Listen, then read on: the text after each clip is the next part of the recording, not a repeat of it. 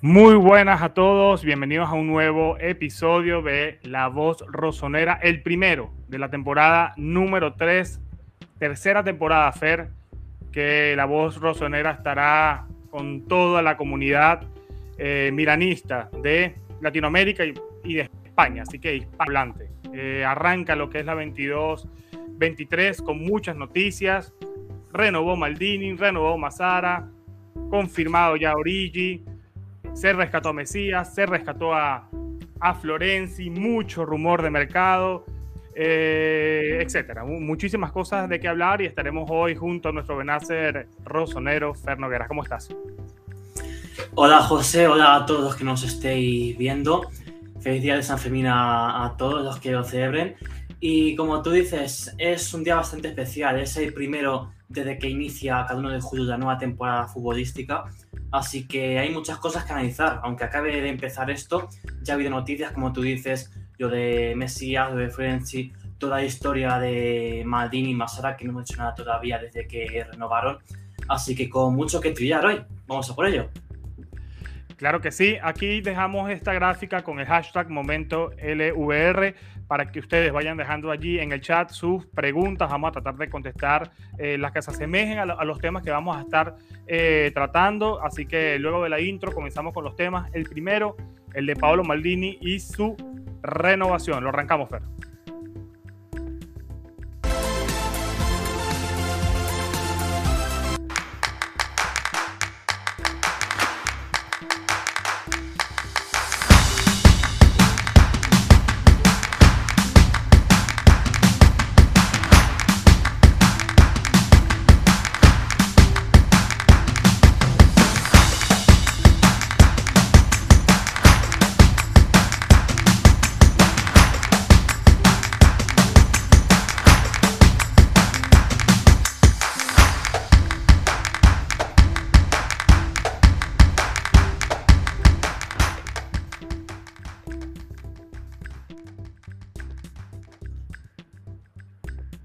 Pues nada, antes de arrancar también este, recordarles que se suscriban al, canal. Eh, somos ya más de 6.200 personas en el canal. Eh, y también, como siempre, darle las gracias a nuestros miembros premium, quienes son los que sostienen este canal. Vamos con nuevas dinámicas para esta nueva temporada. Recordemos que Gerardo Camacho se ganó la, la camiseta. Bueno, ganó dos, ganó el pronóstico y ganó el fantasy. Así que eh, se fue olímpico el señor Gerardo. Muchísimas gracias, que además regaló eh, una suscripción para, bueno, dos suscripciones, regaló a varios, bueno, a par de personas que se ganaron esto en un sorteo. Vamos a empezar de una, Fer, con, con, con lo que nos toca, ¿no? Con el Milan, con un arranque de, pretemporada.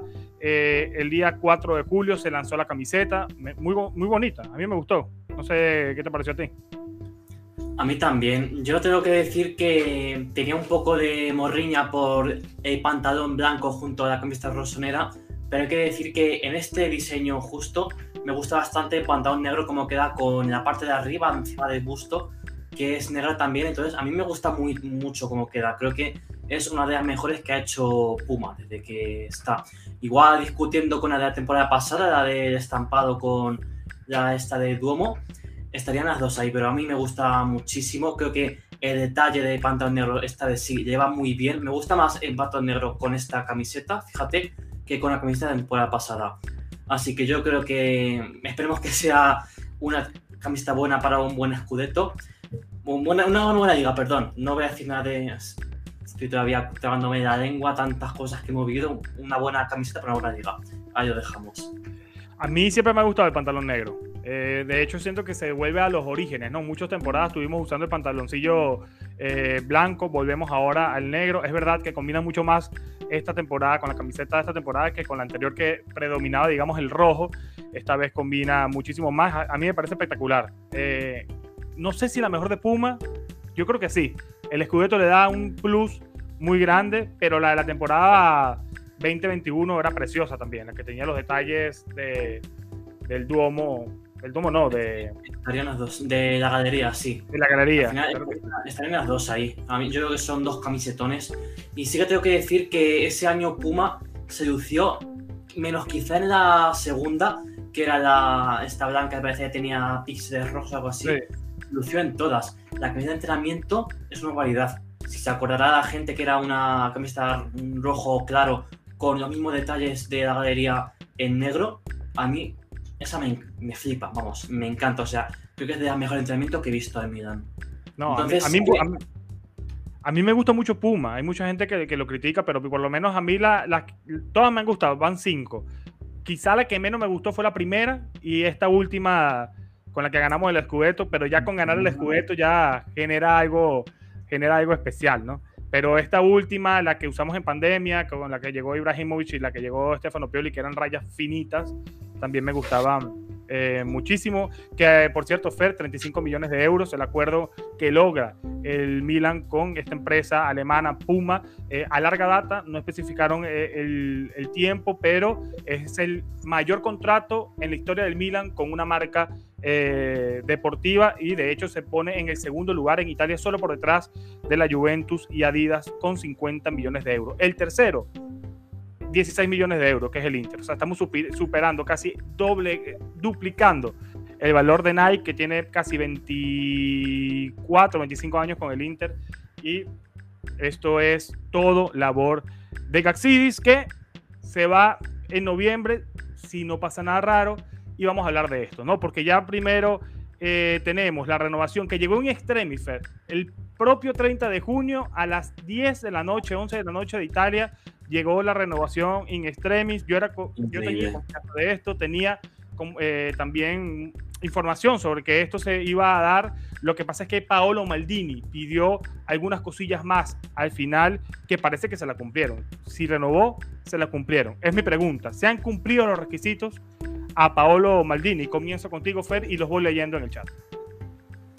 Pues esto me parece a mí una cuestión bastante complicada porque al final en Milan viene a ganar un Scudetto con Maldini y con Massara en la dirección deportiva. Viene justo un cambio de propiedad y ahí la nueva, el nuevo dueño, que en este caso es Redberg, sabía que no podía dejar a Maldini y a Massara, no podía prescindir de ellos, porque el éxito del Milan era en gran parte suyo, porque ellos fueron los que dijeron a Pioli, fueron los que trajeron a Teo, a Tomori, a Zlatan, a más de la mitad de la plantilla del de Milan campeón del Scudetto. Y yo creo que en cierta parte Red sentía que sentía esa presión, ¿no? Sabía que si echaba a Maldini a Masara o si os dejaba ir, se iba a poner la en contra. Y empezar así en un proyecto que aspira a ser ambicioso, ya no es un proyecto de meterse en Champions, nada, ya es intentar reinar en Italia, consolidar el mandato e intentar volver a ser grandes en Europa. Entonces es un proyecto en el que hay mucho en juego. Va a haber muchas mayores inversiones que en equipos de menor entidad. Entonces yo creo que Redberg debe ser muy cauteloso con esto. Al final sí que ha intentado tanto Redberg como Madini y Masara arrastrarse por las condiciones, eh, barrer hacia su propia casa, pero sabían que tenían que renovar. O sea, estaban condenados a entenderse, podemos decir. Y al final a mí no me sorprendió que renovasen, a ti tampoco seguramente, a nadie del mundo de Milan que esté especializado en seguir estos temas se esperaba que no renovasen por H o por B, porque al final sabían que tenían que entenderse, sí o sí, sabían que su mandato era, era llegar a un acuerdo, esto es como dos políticos. Eh, la afición, que es la que está detrás ahí, no se va a perdonar que no se entendiesen. Ellos han visto ganar su equipo de Scudetto, han visto cómo ha nacido un proyecto que empieza a ser ganador, que empieza a dar sus primeros frutos después de tantos años de sufrir, y sabían que no podían dejar de oír, sabían que no puede haber tensiones burocráticas que se llevasen esto por delante. Entonces, no creo que se pueda hacer un análisis 100% transparente de lo que ha pasado. Yo creo que Maldini sí que ha conseguido algo más de, de autonomía, que al final era lo que merecía. Eh, muchos fichajes suyos que saltaron por condiciones económicas, porque Gachidis y ellos vetaban altos salarios, altas inversiones, como por ejemplo ha sido el caso de Sven Botman, que al final habrá opiniones de todos los gustos, pero si fuera Nadini, Botman estaría en Milanedo. Al final fue una medida de, de la propiedad y posiblemente la última, porque ya Madini sí que va a tener algo más de autonomía, va a tener que que, ¿cómo deciros?, abstenerse a estas líneas que va a dictar el Consejo de Administración, pero ya va a tener más libertad de ahora decir perfiles. Esto que se decía hace un par de años cuando llegó Gatsidis y quería implantar la, la línea de todos jóvenes, eso ya va a ser cosa del pasado. Ahora posiblemente lleguen más Kiaez, más Ibrahimovic, más Giroud, por ejemplo, que cuando llegaron lo veíamos con una excepción, algo que iba a ser puntual, porque no era lo que quería el Milan, lo que quería ellos para el Milan. Era algo puntual, algo que era eh, decisión de Maldini en ese momento, pero había una línea a seguir. Y yo creo que esa línea, ahora mismo con Maldini y con Masara, con esa más autonomía de la que se habla, va a ser algo más flexible. No va a ser un Milan que rompa moldes, que rompa con la continuidad que tiene, pero creo que va a ser más flexible. Un equipo que no se ciña tanto a los deseos de, de la corporación, sino que mire también al mercado desde el punto de vista futbolístico, que es el que mejor tienen Maldini y Masara. Al final, Fer siempre se ha declarado que tener a Maldini en el Milan da tranquilidad al tifoso eh, por el hecho de que él siempre ha declarado que se queda siempre que las cosas estén estables a nivel eh, de proyectos. Esas reuniones, varias reuniones que tuvo con Cardinales principalmente, habrán sido bastante calientes y habrá llegado a ese acuerdo a nosotros. Nos llegó la información de que una de las cosas que pediría él es tener toda esa autonomía, incluyendo la parte, algunas labores que tiene eh, City, ya eso veremos si es verdad o no es verdad en unos cuatro meses cuando acabe el contrato del, del sudafricano. Por ahora, todos contentos con esta renovación de la WM. Decíamos también, Fer, en los últimos episodios que una vez que Pablo Maldini y Mazara renovaran todo lo demás iba a caer eh, solo. Y así fue, renovaron y, y todo se dio eh, solo, terminó de concretarse lo de Origi, terminó de concretarse lo de Mesías, terminó de concretarse lo de Florenzi, eh, etcétera. Que ya vamos a hablar eh, de todo ello. Vamos a leer algunos mensajes acá en este momento. LVR, por aquí, saludos a los amigos de Hablemos del Milan, un canal también de, de YouTube. Nos dicen: la renovación de Maldini era algo totalmente necesario y creo que los que vivimos en este mundo nunca dudamos de su permanencia en el equipo, lo que bien decía también el, propio Fer, mucha gente dudó, creo que nosotros estábamos bastante claros. Eh, saludos para Brian Rivero, un fiel seguidor de la voz rosonera, que dice que pues hasta que no vea un gran fichaje como lo que dijo Maldini que necesitaba el proyecto para dar ese siguiente paso, no creerá que hayan cumplido sus exigencias. Brian, hay que esperar hasta el 31 de agosto para ver todo esto. Un Milan que siempre se ha caracterizado ¿no? por eh, cerrar algunos fichajes in extremis a última hora, como bien sucedió con Maldini y con Mazara en esta eh, renovación tan sufrida. Yo que soy optimista en este caso, ya tenía un meme preparado y todo para la cuenta de Hacen Milan en castellano. Eh, pero bueno, gracias a Dios todo salió bien. Ahora pregunto, te pregunto a ustedes, te pregunto a ti, Fer, ¿qué Milan querrá armar eh, Paolo Maldini entonces. Un Milan con estrellas, un Milan eh, con jugadores como Decatler eh, o un Milan con jugadores como Dybala, con experiencia. ¿Qué Milan habrá pedido Paolo Maldini a la nueva propiedad? Pues me viene bastante bien que pongas esta dicotomía entre Decatler y Dybala, que son los nombres de los que más se ha hablado en, en los últimos días. Y sí que pueden ser los dos perfiles que puede buscar en Milan, no solo en la posición de de punta, sino en todas las posiciones que que reforzar.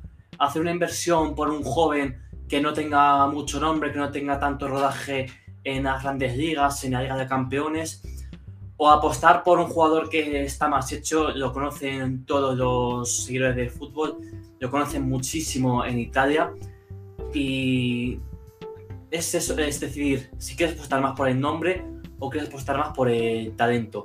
Y tampoco quiero que se malentienda esto, no voy a decir ahora mismo que Dybala es malísimo ni que aire es el próximo balón de oro, pero yo creo que es bastante es bastante controvertido y creo que tampoco hay que hacer una decisión aquí salomónica de decir si viene de que aire va a ser un Milan de jóvenes, si viene Dybala va a ser un Milan de estrellas, porque al final creo que van a conseguir ese balance que dice ahora hablemos de Milan, un segundo desde aquí, por ejemplo, en la posición de, tres cuartos. Eh, trayendo un perfil más considerado como Ziyech, que tiene que contarse todavía todo, no está nada hecho y todavía le queda bastante, a mi parecer. Y compensarlo con un jugador que sea más joven, que tenga muchísimo más margen de mejora, como Tequete Yo creo que el proyecto de Milan pasa por ahí, pasa por el equilibrio, por el balance, por combinar un equipo de jóvenes con mucho potencial con jugadores más expertos. Y con expertos ya no tiene que valer los 40 años de Ibra o los 35 de Giroud, porque ya hemos visto que jugadores no tan mayores como por ejemplo Kia o Ferenczi también funcionan, también aportan ese grado de experiencia que viene muy bien a los jugadores jóvenes. Así que yo creo que pasa por aquí balance, pasa por aquí eh, el proyecto de Milan, por continuar con la línea que se ha demostrado efectiva este, estos últimos años y partir a partir de ahí. Y mucho más siguen Madini y Masara, que son los que han preferido desafiar, podemos decir, la línea de ellos de todos jóvenes y apostar por este balance, dar continuidad a este equilibrio que ha dado tantos buenos resultados al Milan.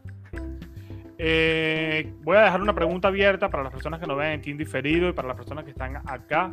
¿Creen que Paolo Maldini traerá a un jugador top?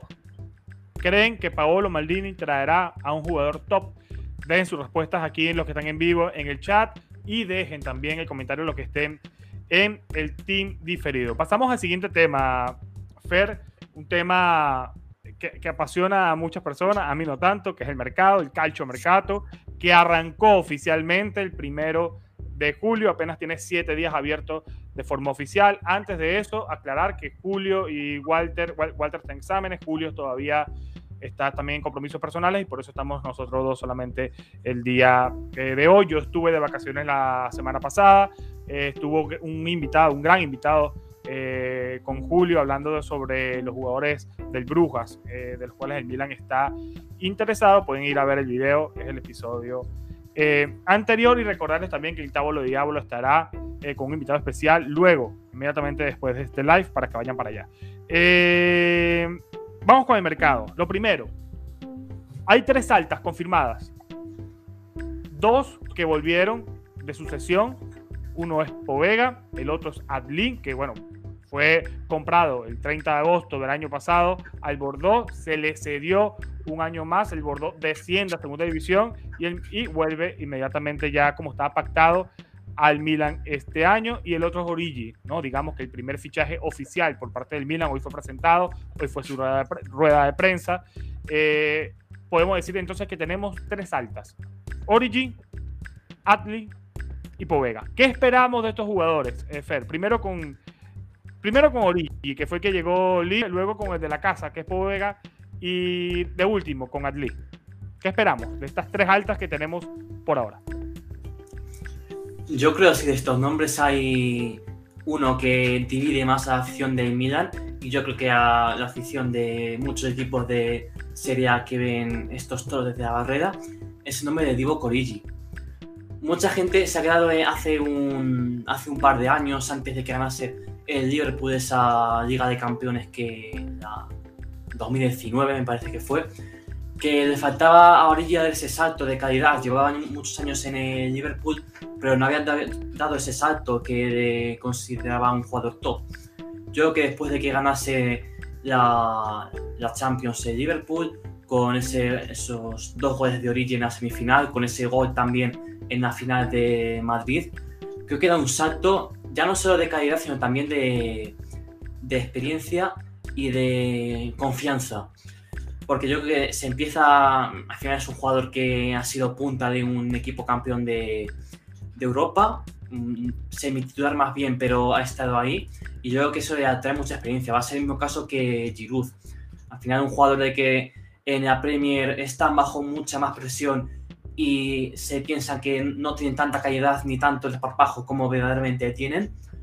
Pero yo creo que viniendo de la Serie A, que es una liga menos exigente que la Premier League, obviamente, mm, pueden dar buenos resultados y pueden salir bien. Yo creo que Origi va a salir bien. No te voy a decir que va a marcar 15 goles o 20 o, o los que sean, pero yo creo que cuando esté, cuando el necesite, va a estar ahí. Yo creo que teniendo una dupla con Giroud y con Origi, creo que Milan puede darse por, por satisfecho.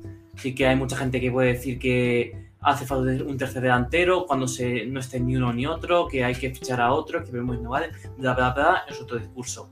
Yo creo que con Origi, el Milan hace una buenísima inversión, además a, a parámetro cero, lo cual es un factor bastante bueno. Yo me declaro fan de este fichaje, de fichaje de Divo Corigi, y al final tengo que decir también, lo he dicho, que es un jugador bastante joven, tiene 27 años, entonces tiene todo el mundo por delante para, para dar todo lo que tiene dentro en la serie. A mí, me genera un poco, y disculpa, Fer, a mí me genera un poco de incertidumbre este fichaje. Le tengo fe, pero también es cierto que es un jugador que nunca ha tenido regularidad. En el Liverpool no la tuvo. Llegó, si no me equivoco, 2016. La primera temporada no jugó. Luego fue cedido. Luego volvió, pero nunca ha, jugado de forma, eh, digamos, constante en un equipo que también tenía grandes estrellas arriba, que fue cuando justamente coincide con la explosión del Liverpool de Klopp, con la explosión de Salah, de Mané y toda esta gente, y digamos que el hueco que tenía era bastante limitado y quizá todo el mundo lo recuerda, es por lo que bien mencionas aquella semifinal con el Barcelona y aquel polémico gol en el córner eh, que el Barcelona se, distrajo. Bueno, y, bueno, también anotó gol en la final de la Champions frente al Tottenham. El segundo eh, fue de él, quien entró de, recambio, pero poco, poco más, ¿no? habría que ver eh, si se va a adaptar más a jugar por la izquierda y siendo un relevo de Leao, que es lo que se decía al principio, o finalmente va a ser el sustituto de, de Giroud, que es lo que se va hablando en los últimos eh, días. Eh, así que, que, nada, otra cosa. yo creo que al final eso que dices antes de pasar al siguiente nombre de la falta de continuidad, no creo que en el Milan vaya a ser titular fijo. O sea, no creo que va a tener muchísimos más minutos de lo que tiene en el Liverpool, porque al final yo creo que se van a compensar, al menos en un principio, Giroud y, Origi. Pero yo creo, además, eh, por ejemplo, si quieres poner el, el caso de Tomori, Tomori tampoco tenía continuidad en el Chelsea y juega en una posición en la que se necesita más, más continuidad, que es la defensa. No necesita, por ejemplo, un delantero que está más sumado a las series del banquillo, tanta continuidad como un defensa, por ejemplo.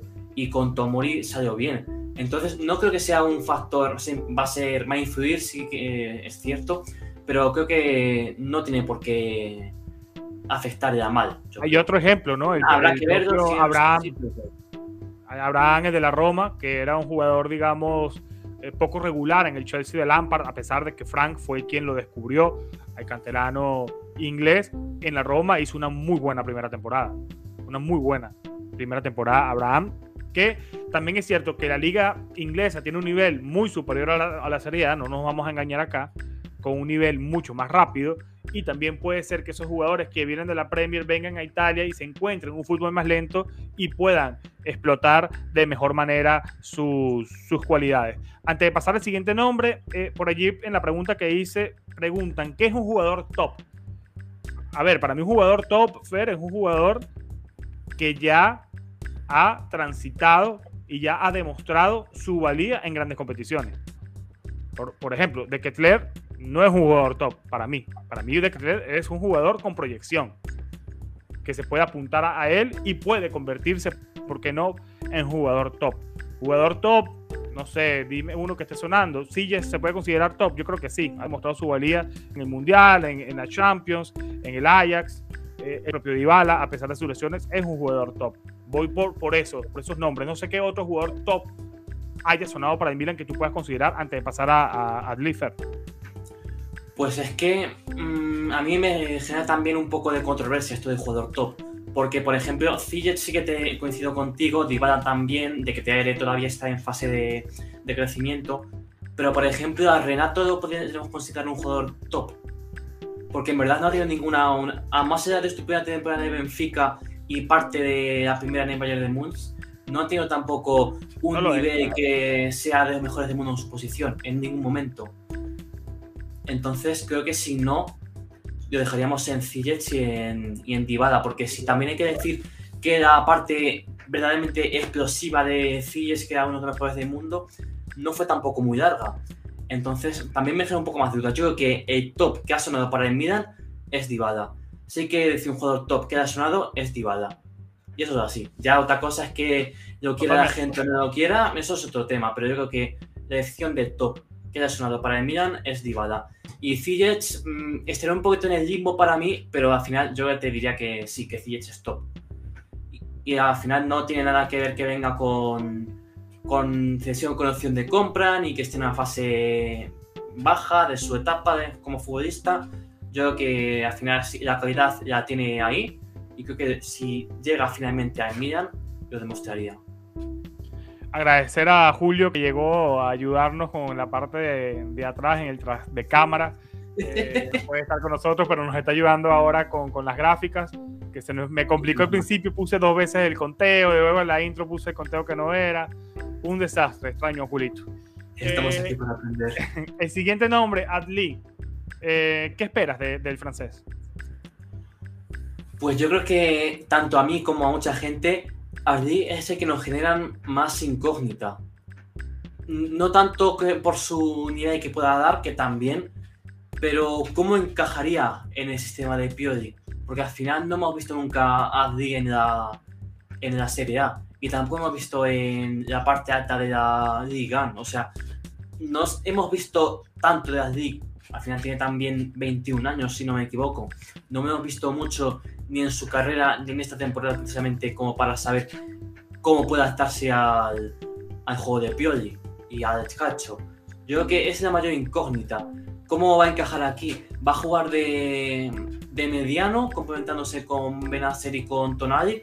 o su posición está más en la media punta. ¿Dónde van a buscar el aparejo Pioli y su staff? Mm, ¿Van a buscar apañar otra posición que no sea suya? Mm, ¿Van a intentar incluso cederlo? Yo creo que hay que esperar para ver quién es Yassin Azli y qué puede dar en Milan. Yo son las dos preguntas clave. ¿Quién es y qué puede dar el equipo? Porque tampoco vamos a tirarnos a la piscina. Mm, vamos, yo por lo menos no lo voy a hacer no voy a hablar de cosas que no puedo mojarme más de lo necesario. Entonces, yo personalmente considero que hay que esperar al menos a la temporada para ver quién es Yassin allí y ver cómo puede encajar. Yo que al final, siendo un prospecto que vio Maldini la temporada pasada, mm, yo creo que la calidad la va a tener. Y creo que puede estar ahí en lo que decís de Pioli. Pero no creo, o sea, no sabría a lo mejor decirte dónde va a estar es mi mayor duda. Pero yo creo que su calidad está ahí. Ha tirado de Burdeos desde que empezó la última temporada, aunque finalmente no se consiguieron salvar y de hecho ahora están en, en Nacional, que es la tercera francesa. Así que hay un poquito regular a, Burdeos. Pero yo creo que la calidad ya va a tener, pero no sabemos dónde la vamos a ver. Creo que se resumen que puede hacer de intervención a mí Adli me parece también una, incógnita, pero bueno, eh, muchas personas que conocen el fútbol francés han hablado muy bien de, él. Creo que llega para ayudar a ese fondo de armario que vamos a necesitar si queremos eh, mejorar lo hecho el año pasado. Ya lo hemos hablado. Mejorar lo hecho el año pasado es volver a ganar la salida y hacer un mejor campeonato en la Champions League. Estoy convencido de que podemos intentarlo. Sí es verdad que la Juve se ha reforzado de gran manera con Pogba y con Dybala, pero también sabemos que son jugadores de ya una edad eh, un poco más avanzada. Pogba viene de lo que viene en el Manchester. Dybala yo creo que sí es un gran, un gran fichaje para, para ellos. Pero bueno, digamos que el Fideo es el sustituto natural de su compatriota eh, Dybala ya veremos el golpe en la mesa que puede dar el Milan en ese, en ese caso. por ahora. porque ahora mismo está, van a vender a, a seguramente, pero está sonando ya Koulibaly, que sería una plusvalía ahí de, bueno, la plusvalía se llama una diferencia de unos 70 millones de euros que puede sacar de la Juve. Y eso vendría muy bien para cometer golpes. Incluso Nicolò Zaniolo se habla muchísimo y se no más caliente ahora mismo.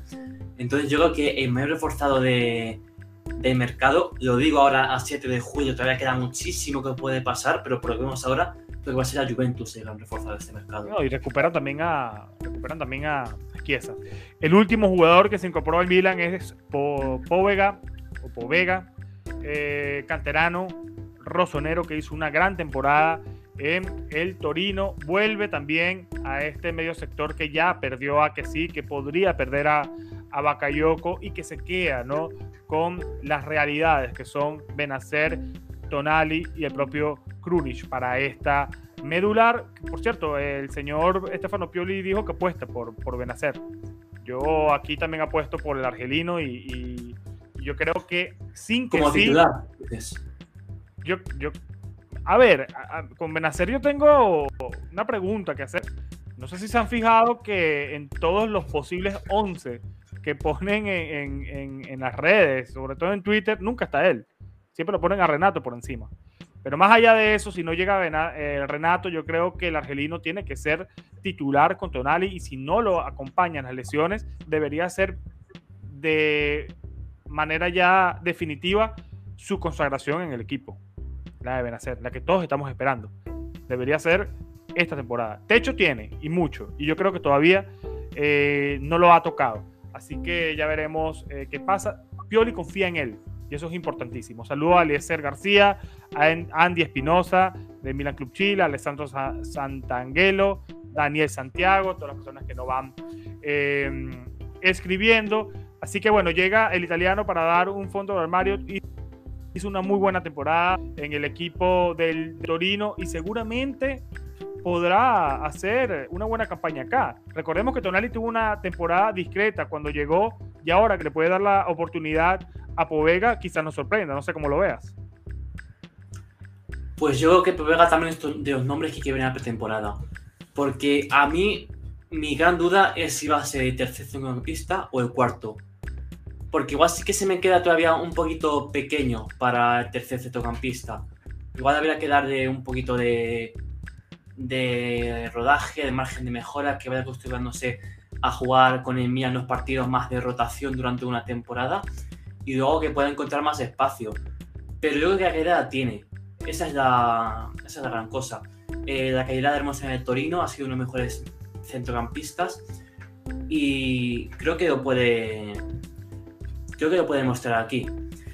Mi gran duda es mm, está para ser lo que era que sí antes, porque la gran plaza que quiere reemplazar, el juego de palabras, es la de Frank que sí, que es el jugador que ha salido. Y puede ser Povega el sustituto de que sí, o hay que fichar a alguien más. ser Renato Sánchez, por ejemplo. Mi gran duda es esa. O sea, mejor se pueden compaginar Benacer y Povega será suficiente para el Milan. Porque por un lado, a mí me parece también un poquito injusto que se menosprecie a Povega por el hecho de ser un jugador que regresa después de una cesión. Pero por otro lado, creo que eso también puede jugar en su contra. Porque el Milan no le ficha expresamente para el propósito de reemplazar a Kessie, sino que es un jugador que vuelve y que el Milan decide aprovechar. Entonces me genera también un poquito de duda ahí Povega. Yo creo que se va a quedar en Milan, eso tengo claro. Y creo que va a jugar, va a jugar bastante, sobre todo si sale se queda, se queda, Yo creo que va a jugar bastante. Además, con la baja de Bakayoko, que para mí no me gusta, pero creo que la baja de Bakayoko estaba sentenciada desde el momento en el que se dictó la fórmula con el Chelsea, que era una cesión con una opción de compra muy alta para el jugador que es Bakayoko. Por dos años. Y también a las presencias. Una cesión de dos años, además, recordemos que eh, le queda un año de cesión a, a Bakayoko, pero seguramente se rompa y, se apostará por un jugador que pueda quedarse en el Milan a largo plazo. mucha gente se lo preguntó, Fer. Mucha gente cuando comenzaron a, poner las fotos del primer día de clases en Milanelo de esta temporada se preguntó qué hace Bakayoko aquí. Y sí, Bakayoko estaba cedido, pero por dos años, no por uno. Entonces el Milan tiene que solucionar esto. De hecho, el día de ayer estuvo en Casa Milan. Eh, por allí dicen que era para solucionar eh, qué pasará con él. Otros dicen que eran por razones personales. Yo sí creo que es para ver qué se puede hacer. Eh, pero tendrán también que reunirse con, con el Chelsea para, para ver qué puede pasar con, con un Bakayoko que yo creo que con Boega y con un centrocampista más que llegue, poco espacio tendrá en el equipo. Pero si se queda y mejora, bienvenido sea. Yo no, no tengo problema en ello. Siguiente tema ya lo hemos tocado por, por encima, pero vamos a profundizar un poco más, sobre todo eh, de lo que se está hablando, de los rumores que se están eh, desarrollando en estos días. El primero y el que está más fuerte ahora mismo y, lo último que, tenemos es que el Milan hará una oferta ¿no? por este jugador de Ketler. Eh, necesitamos a Walter cuando ya termine de su y saca de sus exámenes que nos dé la clase ¿no? de cómo pronunciar este nombre porque de verdad que es un problema. Primera vez que me atrevo a decirlo yo en cámaras. Eh, de que tener, eh, tiene eh, ofertas del Lead, del Lead United, por 30 millones de euros. El Milan está dispuesto a igualar la oferta y a colocar a dos jugadores de la cantera en ese acuerdo o ese posible acuerdo. Robak, el sueco, que sabemos que juega por el extremo, y Hundal, que creo que es el portero, si no me, si no me equivoco. Serían los dos jugadores que el Milan estaría dispuesto a poner sobre la mesa para fichar a el jugador belga, un jugador que gusta mucho a la dirección deportiva, gusta mucho a Stefano Pioli. Sé que hay mucho miedo, sé que hay mucho miedo, lo he dicho, lo he leído, sobre todo por lo que pasó con, con Botman, no tanto con Renato, que ojo que ha revivido la pista Renato, ya vamos a hablar de eso después de, este tema. Eh, pero recordemos que, que, hace dos semanas el Milan estaba todavía en un limbo. Yo creo que ahora las condiciones sí están dadas para eh, irnos a fichar e irnos a, pujar y más con un equipo como Leeds, porque Leeds, a pesar de que sea de la Premier, no es el París, no es el City. Creo que sí se le puede eh, batallar en cuanto a economía eh, se refiere. Recordemos que también el Newcastle viene con gran poder económico con el nuevo jeque que lo ha, que lo ha comprado. Dicen que este jugador se puede adaptar muchísimo. Es un 10 eh, he visto ya videos, me he estudiado ya su, desempeño. Vi un partido contra el París eh, de la Champions, de la fase de grupos de esta temporada que, pasó. En, esa, en aquella ocasión jugó como falso 9. Ah, es un jugador muy inteligente que puede desarrollar eh, su posición detrás del punta e incluso como falso 9 y tirado también hacia la banda. Un jugador bastante, bastante, bastante completo que podría ayudarnos a todas esas pequeñas zonas donde tenemos problemas. En la, en la, punta, en la media punta y en el extremo eh, por derecha. Tiene mucho potencial, tiene mucho techo, no es top, como bien dijimos anteriormente, pero sí es un jugador con mucha proyección que puede convertirse en un jugador top. 30 millones de euros dispuesto el Milan a ofrecer en las próximas horas con par de jugadores de la cantera que ya mencionamos. Por ahora todo va bien encaminado, pero todavía no hay que cantar victoria. Fer, ¿cómo lo ves? 30 millones de euros superaría a lo que se pagó por Tomori, por ejemplo. Creo que los únicos fichajes que costaron más al Milan son Paquetá, Piontek, Andrés Silva y Bonucci. Si no me dejo ninguno. Sí, sí, 35 Piontek Paquetá cada uno, Bonucci y Andrés Silva 40 millones y bueno, Rui Costa que, está entre los top Nesta también. Y Rui Costa también, eh, de una época con el mercado no sinzado, pero sí, ahí estuvo. Eh, a mí eso de 30 millones mm, me genera duda siendo el Milan. Yo creo que Milan va a ir a por De no tengo ninguna duda de que perdón, estoy trabajando en ello. Pero mm, me extrañaría mucho que fuesen por esos 30 millones. Porque no sé si el consejo va a dar vía libre al desembolso de 30 millones por tener. Porque como hemos dicho antes, Madini y Massa tienen libertad para elegir los perfiles que siguen. Pero al final el presupuesto se lo tiene que dar eh, el, consejo de administración. Entonces yo no estoy tan seguro de que Milan vaya a apostar tan fuerte por, por tener.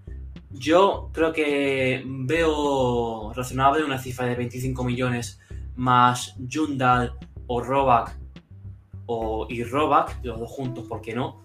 Que creo que se ha hablado también últimamente.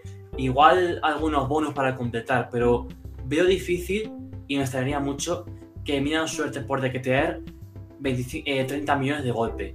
No me parecería raro ni desapropiado para a lo mejor un, equipo de la Premier. Yo creo que si Edith paga 30 millones o incluso 35 por DTR, está justificado, viendo lo que se pagan por tus jugadores. Pero viendo lo que se Milan, me extrañaría un poco. Yo creo que el fichaje de DTR es algo menos factible que el de Fidget. Yo creo que la competencia con el Leeds y posiblemente con el Leicester va a influir bastante a peor para el Milan. No digo con esto que esté sentenciado de fichaje a favor de los equipos ingleses, pero es sensación mía. No, no yo, también, yo también coincido. Yo creo que. Bueno, aquí vamos a ver de qué está hecho este nuevo Milan y esta nueva propiedad. ¿Qué hablaron Maldini y, Cardinales?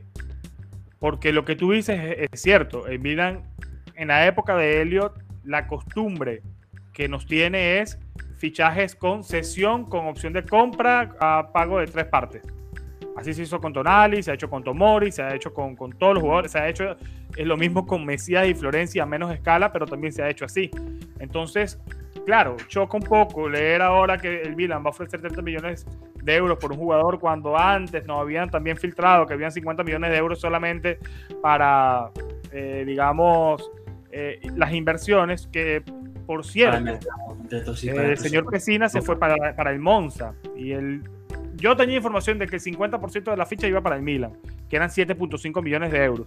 Pero allí Soy Calcio ha desmentido esto y ha dicho que es el 20%, que serían poco menos entonces de 3 millones de euros.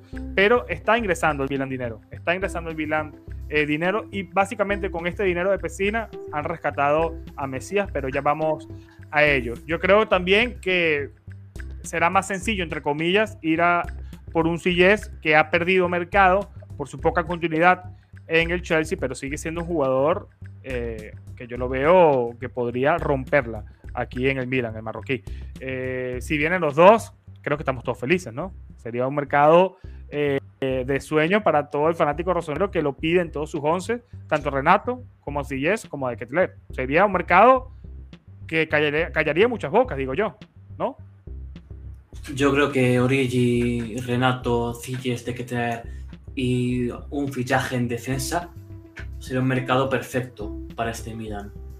Ni más ni menos, justo lo que se necesita. Justo las cinco posiciones, bueno, las tres que veamos para que hay que reforzar, más las dos en las que me ha perdido un jugador pues de cero. Entonces yo creo que sería lo mejor que puede hacer. En defensa habría que ver también el tema de inversión, porque hay que venir a un cuarto central y tal y tal. Pero creo que iría muy, muy, muy bien encaminado en Milan con un mercado así.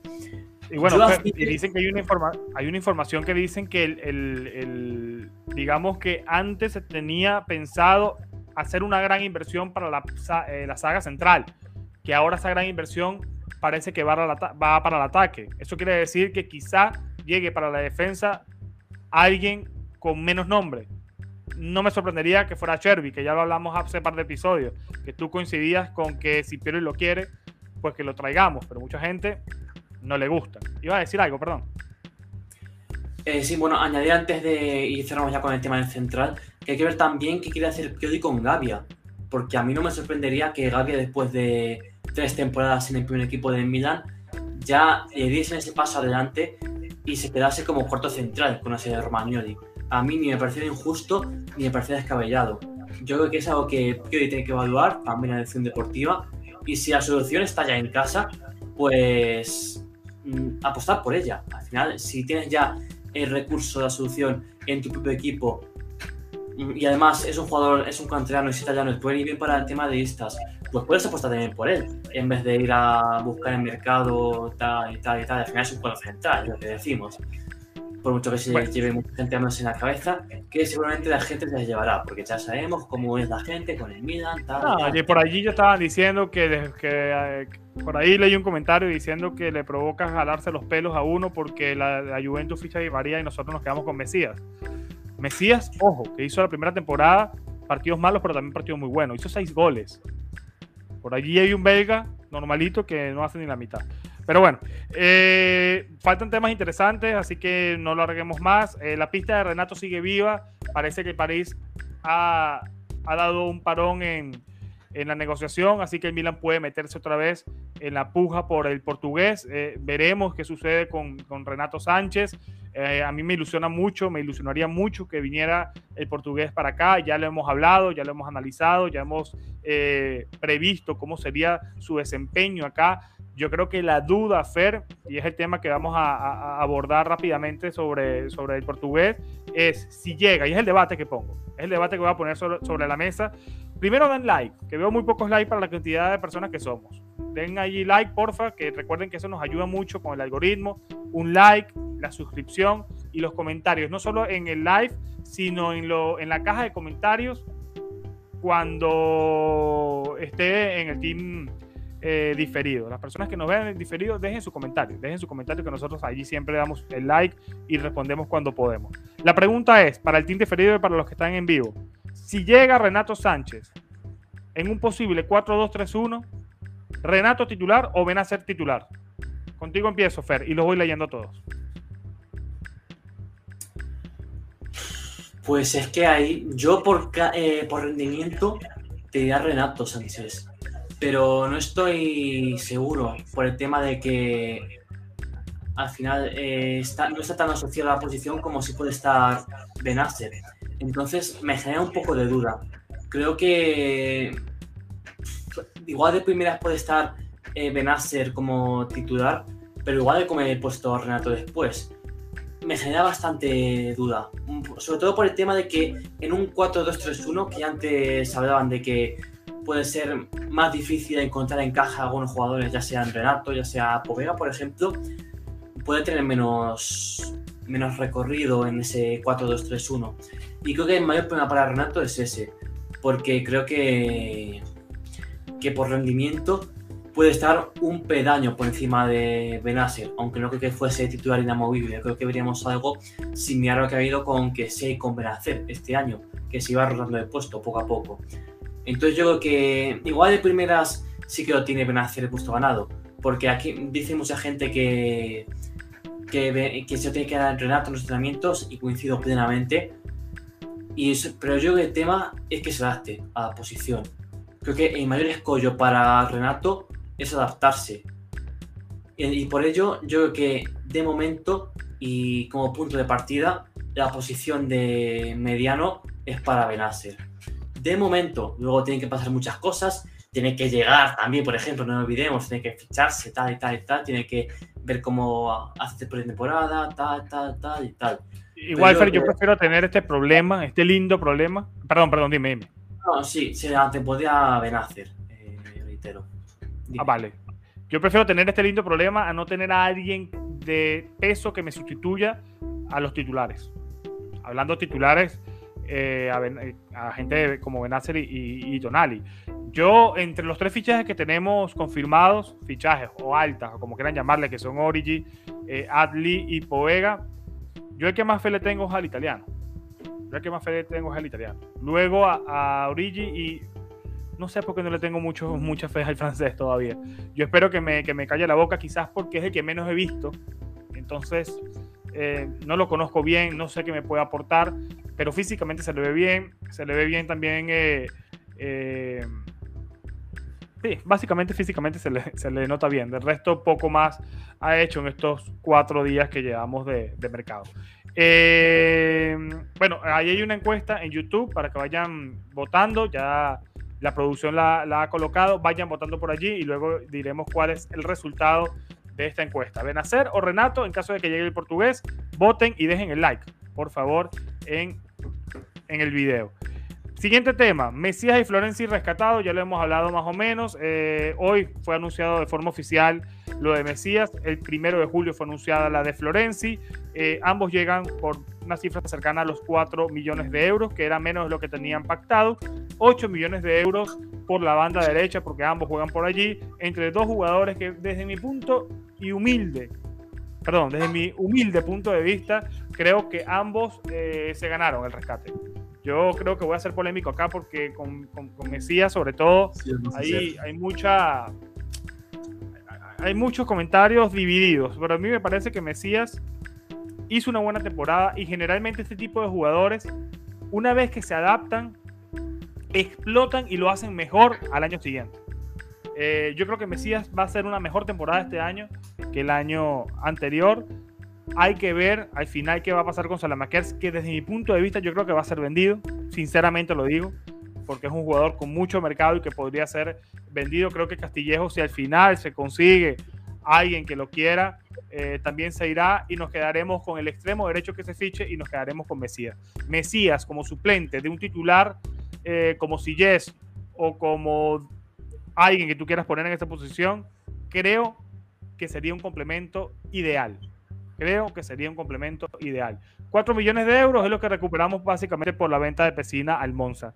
Y lo estamos invirtiendo en un jugador que ya tiene la experiencia de jugar en el Milan, que demostró partidos malos, sí, pero también demostró buenas maneras y partidos muy buenos. Para mí, la temporada de Mesías fue superior a la de Revich, fue superior a la de Brahim, fue superior a la de Maldini, a la de Castillejo, a la de Salamakers, a la de muchos jugadores de ataque. Entonces, creo que hay que darle la oportunidad y más si llega a un precio que no es tan elevado. titular, que se lo gane. Que se lo ganes. Creo que el Milan va a apuntar a buscar, porque por allí leí adiós Ziyech, adiós el otro. Bueno, pero necesitamos bancas también. Un equipo no se compone de 11 titulares, de 11 estrellas. Y yo creo que estamos siendo un poco injustos con, con un Mesías que hace seis años estaba vendiendo pizza, que hace dos, tres años estaba en Serie C, que hace dos años estaba en Serie B, que el año pasado intentó hacer y revivir un equipo como Crotone, que hoy está en Serie C, y que llega con 30 años a un equipo como el Milan, gana el Scudetto y anota seis goles. Entonces yo creo que hay que darle también la mano derecha al brasileño que ha demostrado gran profesionalidad. Recordemos que llegó con algo de sobrepeso, y que no tenía las condiciones de principio para jugar. Se perdió dos meses de, temporada y luego eh, Milan lo, lo, puso en condiciones óptimas y apareció contra el Atlético, hizo un gran partido además del gol y allí empezaron los, las buenas actuaciones del brasileño, luego se apagó un poco como se apagó también el Milan, pero yo creo que no hay que ser tan injustos con el, con el brasileño. Eh, estoy de acuerdo con la compra, si me preguntan, 4 millones de euros me parece un precio accesible, que se recupera, ya lo dije, con el señor Pesina, con un salario bastante bajo, y es un jugador que nos puede seguir dando grandes momentos. Eh, Fer.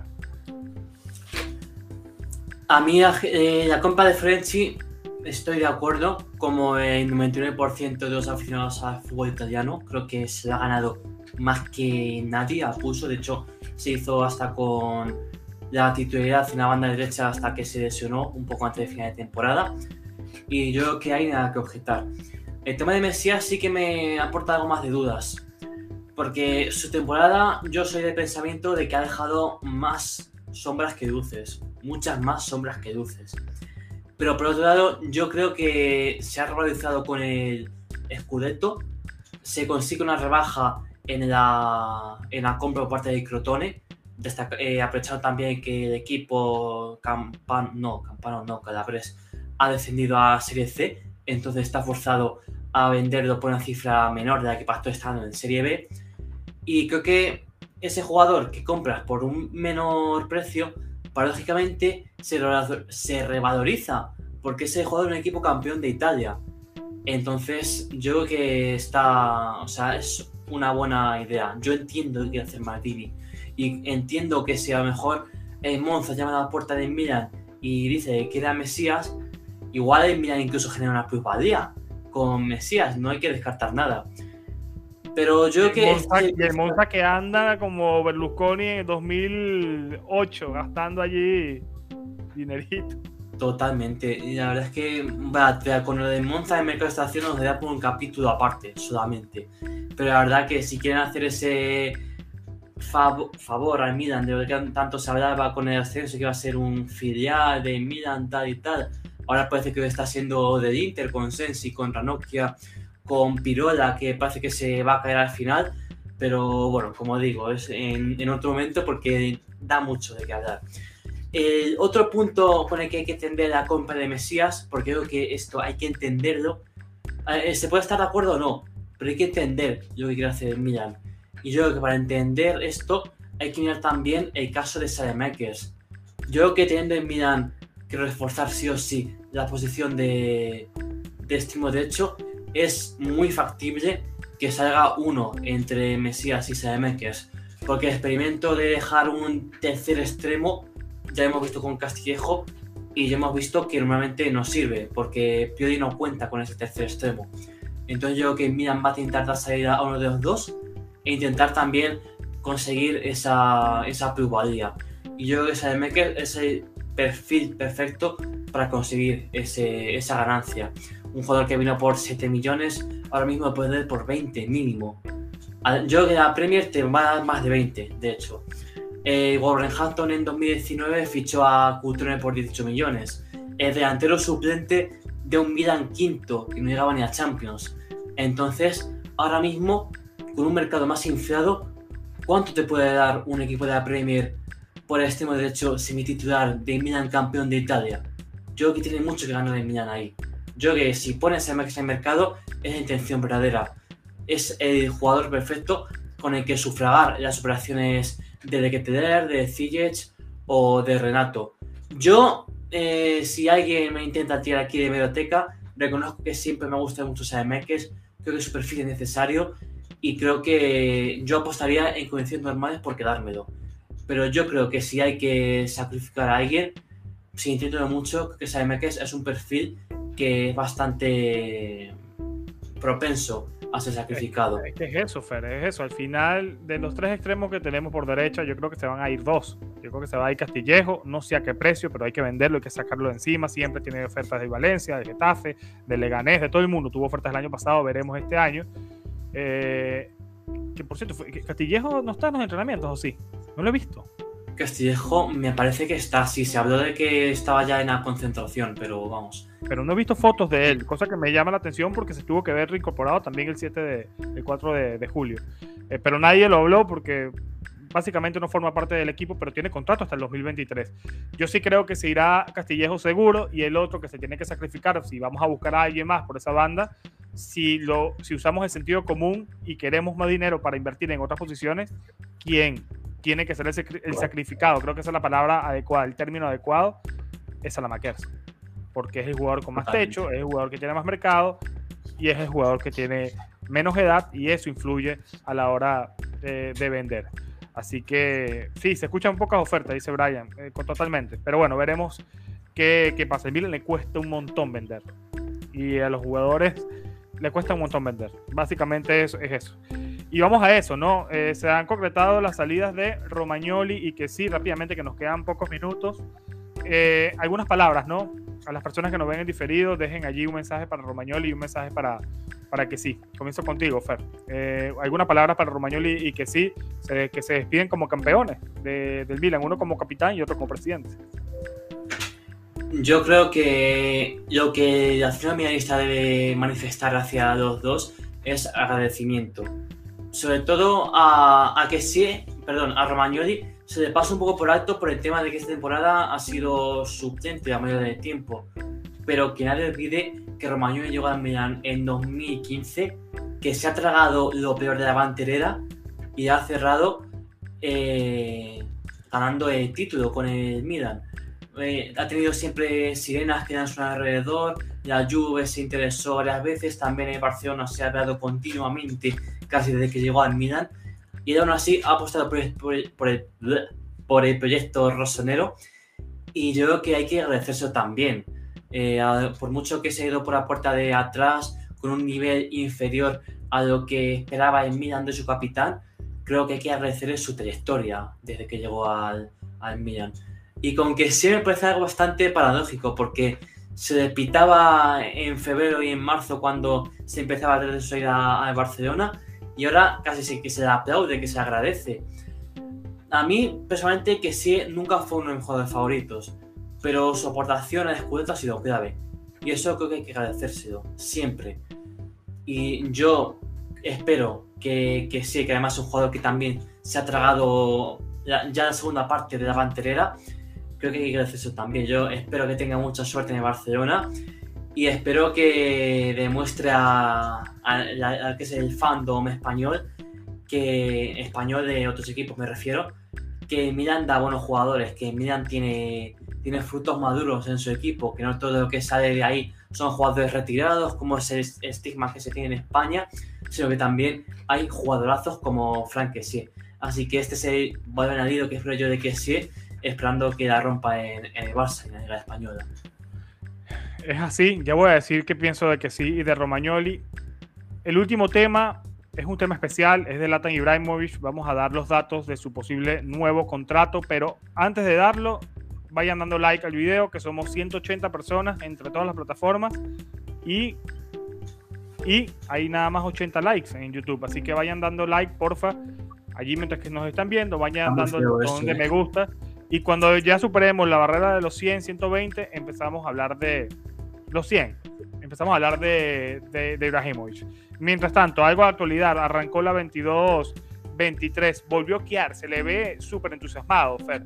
Se le ve con muy buen físico, se le ve sonriente, se le ve líder. Se le ve líder también, tomando en cuenta que la mayoría de los jugadores emblemas del Scudetto 19 no se han reincorporado, se reincorporarán entre el 14 y el 16 de julio, lo confirmó Pablo Maldini, que además Maldini eh, dijo que, una cosa interesante, dijo, no se siente eh, eh, con estos jugadores ese, ese ambiente de grupo, pero también es cierto que hay 16, 15 canteranos, 15, 16 canteranos eh, entrenando en el primer equipo a falta de todos estos jugadores que se reincorporarán. Luego recordemos que hay muchos que estuvieron en la fecha FIFA y que no han estado de vuelta. Los objetivos, ¿no? Pioli ha hablado que, hay una cosa importante que dijo Stefano Pioli, dijo que el Milan no puede pensar en ganar la Champions cosa que yo creo que tenemos todo bastante claro. Pero enfatizó en que tenemos que hacerlo mejor y vamos a competir en Europa este año.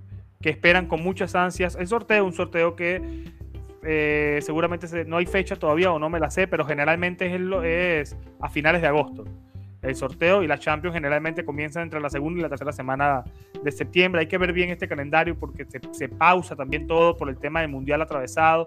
Entonces no sé cómo vaya a ser el, tema del calendario, sobre todo con la Champions. Eh, ya lo dirán en los próximos, en los próximos días. Pero eh, Pioli es bastante claro, Malini también es bastante claro.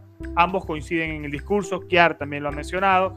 Un discurso de, de calma, un discurso sobre todo de humildad, en donde dicen que hay que dejar atrás lo vivido en mayo frente a Sassuolo y todos esos días de celebración, que ahora se viene una nueva temporada y que Milan debe estar centrado en eso, cosa que me parece bastante adecuada, tomando en cuenta que hay jugadores muy jóvenes en este equipo que no se pueden engolosinar con este título, sino que tienen que tener las ganas y la ambición de ir a por más. Se ganó la salida este año, el objetivo tiene que ser repetirla, hacerlo mejor en Copa, competir en Champions. Para eso necesitamos un mejor fondo de armario. Para eso necesitamos eh, actitud positiva en los jugadores y por supuesto necesitamos eh, fichajes.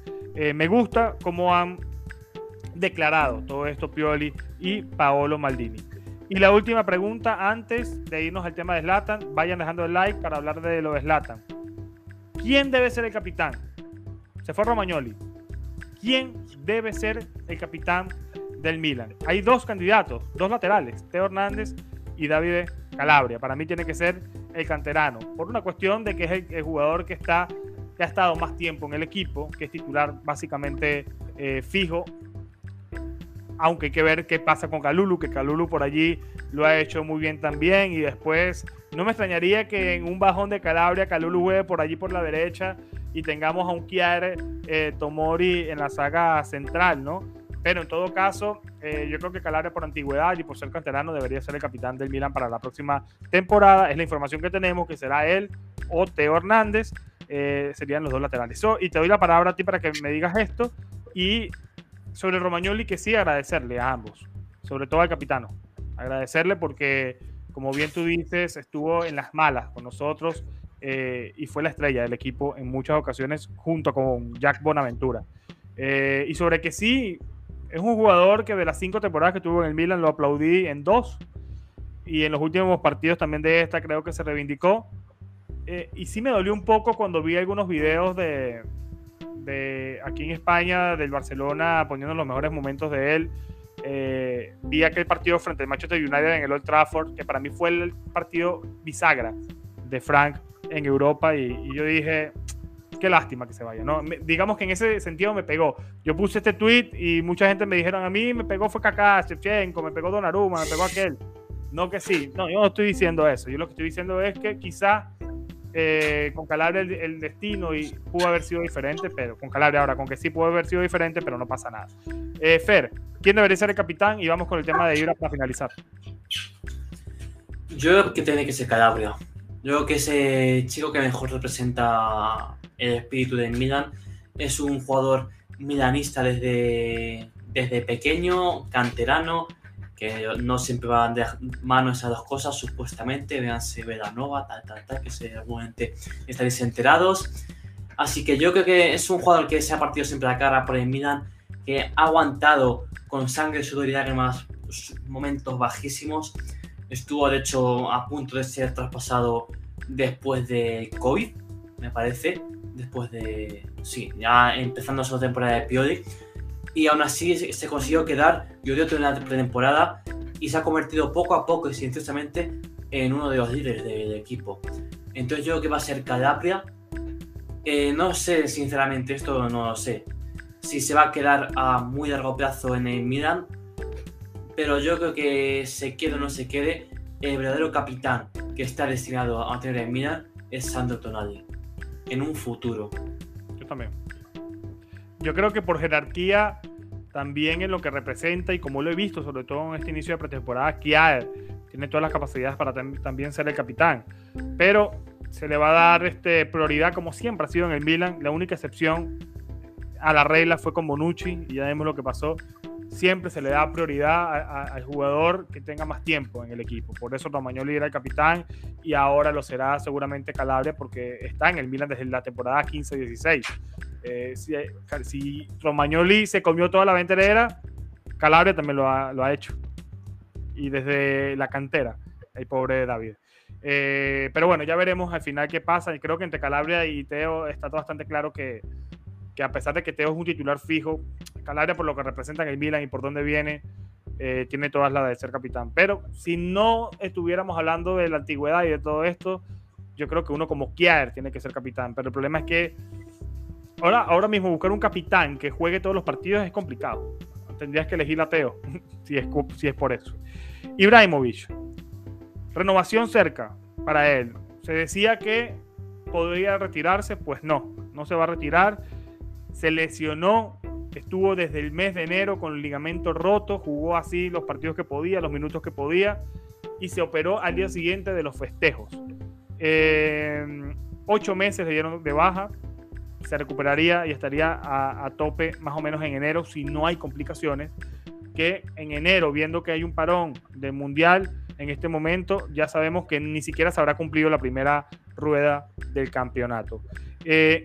7 eh, millones de euros cobraba ahora, cobraría ahora 1.5 solamente, más bonus de títulos, goles, asistencias, etcétera, y tendrá un contrato especial de enero, perdón, de julio a diciembre, que todavía no se ha especificado la cifra, pero básicamente es un contrato especial que seguramente será menor de un millón o, o no lo sé, pero básicamente es para que se recuperen las instalaciones de, de y para que aliente a los jugadores. Ya lo dijo Giroud, eh, en lo que renueve Zlatan, le brinda una cena porque para él y para todo el entorno rosonero, sobre todo hablando de los jugadores, es una pieza fundamental. Yo creo que el rol que tendrá será mucho menos protagónico que el año pasado, pero estar allí apoyando, como lo hizo Marcelo en el Real Madrid, como lo hace Joaquín en el Betis y como lo hizo también él el año pasado. Ojalá que la rodilla le dé, tiene ambas rodillas ya operadas y que pueda aportar algo, pueda por lo menos anotar un gol en Champions, sería ideal en octavos de final, cuartos de final, para que todos lo celebremos con muchísimas ganas. Para finalizar, Fer, tu opinión sobre Zlatan. Yo creo que el mayor problema con Zlatan era el tema de su salario, era el tema de dar 7 millones anuales un jugador que estaba en 15 partidos en la temporada. Arreglando eso, estando a la disposición de Ibrahimovic a continuar en Milan, incluso con un sueldo mucho menor, yo creo que adelante. Yo no tengo nada que objetar y creo que el aficionado de Milan no tendría tampoco nada que objetar. Igual si hubiese mm, falta de algún delantero, pues está Nedao, está Rey si se queda, eh, puede haber alguien en el, en el filial si tampoco se van todos, porque ahora con Nasty, con Slovak, con Colombo que se irá, con Nasty también va una escabechina de cuidado. Pero bueno, eh, dejando eso de lado, también hay que insistir en lo que has dicho tú, que con todo lo del Mundial, eh, si vuelve Ibrahimovic en enero, no se va a haber perdido tantos partidos con el Milan, igual no llega a media temporada. Ahora sí, yo confío en que acorte un poquito los plazos porque ese Ibrahimovic y los jugadores con este carácter, con esta hambre, ya todos tenemos claro que lo, que lo hacen así, que pueden tener esta mayor ambición por ver a los en el juego. Lo vimos con Ibrahimovic hace un par de años, lo hemos visto con Meñón esta temporada y creo que tengo esa, ese presentimiento de que Ibrahimovic va a volver antes del plazo que se le da. Y yo creo que es una buena idea renovarlo. Yo me mostré reticente en su día por el tema del salario, pero creo que es un valor añadido muy importante. Creo que fue su llegada que marcó el punto de inflexión en el Milan, creo que nadie discute eso. Y dicho lo cual, yo estoy abierto a que continúe Ibrahimovic. Yo también, y vamos a leer qué opinan las personas, y sobre todo con esta baja de salario significativa que demuestra el compromiso de Zlatan por seguir en el Milan, ayudando a su compañero y demuestra el amor y el cariño que le tiene a esta institución cuando fue un jugador que jamás estuvo más de cuatro años en un equipo, salvo cuando estuvo en el París. Ya aquí cumplirá con esta renovación tres años, llegó en enero del 2020, cumplirá tres años más los dos que estuvo eh, entre el 2010 y el 2012 cumplirá cinco años. Ya será la institución en la que Zlatan ha estado más tiempo. Aquí en el AC Milan demuestra el cariño que le tiene a este equipo, que por cierto, Zlatan es el quinto jugador con más seguidores en las redes sociales en el mundo actualmente, por detrás de Mbappé, Cristiano, Messi y Neymar. Así que jugador top, top, lo siguiente. El señor Zlatan, voten sí, no, sí o no en los comentarios rápidamente. E sí, Ibra no. Y con esto finalizamos. Agradecerte, Fer, por estar con, con nosotros en este nuevo eh, live, en el arranque de lo que es la 22-23, una 22-23 eh, que nos tiene a todos con muchas expectativas, a otros ansiosos, pero que seguramente cuando arranque la liga, arranque la Serie eh, nos dejará a todos con muy buenas sensaciones. Ya hay calendario, por cierto, ya lo estuvieron viendo también en las redes, en la cuenta de Milán Esfera, en la cuenta de Milán Castellano, Universo hace Milán, que son las cuentas oficiales de la voz eh, Rosonera en Twitter y en Instagram. ¿Algo más que decir, Fer, para finalizar?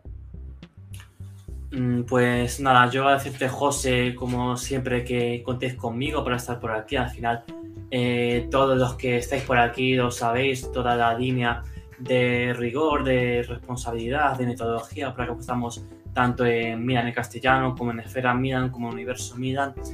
Y creo que es eh, algo que nos une, que nos vincula, nos hace eh, gustaros tanto, nos hace teneros aquí un jueves por la noche o por la tarde en Sudamérica. Y nada, muchísimas gracias por todos por seguirnos también este arranque de nueva temporada y esperemos que tengáis mucho que celebrar esta temporada. Así que, como digo, muchísimas gracias. Gracias, José, también. Y nos vemos muy pronto. Nos vemos muy pronto y Forza Milan siempre. Forza Milan siempre. Confíen siempre en Pablo Maldini.